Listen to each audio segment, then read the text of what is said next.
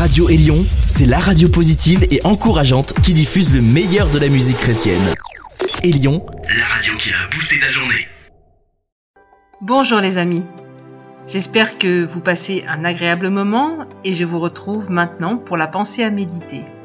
Et je vais vous poser une question. Qui enverrai-je? Lisons Ésaïe chapitre 6 verset 8. J'entendis la voix du Seigneur disant Qui enverrai-je et qui marchera pour nous? Je répondis Me voici, envoie-moi. Nous sommes souvent admiratifs d'hommes et de femmes qui ont impacté leur génération et la société. Tous n'ont peut-être pas entendu un appel aussi clair de la part du Seigneur. Bien souvent, ils ont été interpellés par des besoins pressants, mais ils ont été la réponse de Dieu aux nécessités de l'humanité. Quelle serait notre réponse si ce matin le Seigneur nous disait qui s'occupera de cette situation pour me rendre gloire? À l'image de Moïse face au buisson ardent, nous trouverions probablement mille excuses pour ne pas répondre à cet appel. Il ne s'agit pas de faire les choses d'une manière irréfléchie. Le Seigneur Jésus n'a-t-il pas dit lui-même Car lequel de vous, s'il veut bâtir une tour, ne s'assied d'abord pour calculer la dépense Il y aura un coût une dépense, un prix à payer pour servir à la gloire de Dieu. Cependant, nous ne devrions pas regarder à cela, mais au Seigneur Tout-Puissant qui nous envoie.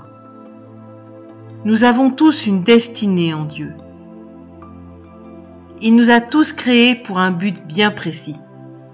Si nous analysons notre parcours de vie, les talents qui nous sont propres, les injustices qui nous dérangent, nous pourrons entrevoir cette destinée.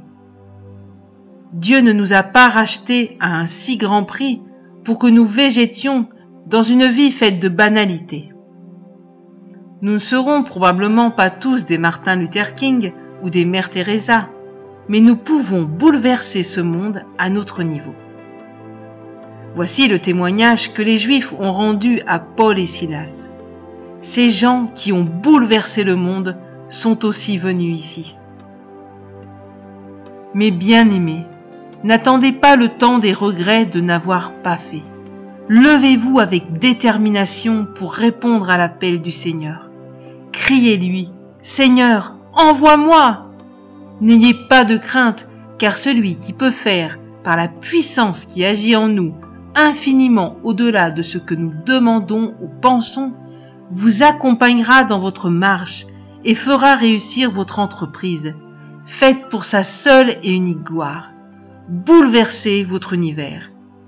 Que le Seigneur en cette journée vous interpelle. À très bientôt avec vos témoignages sur www.mfpg.be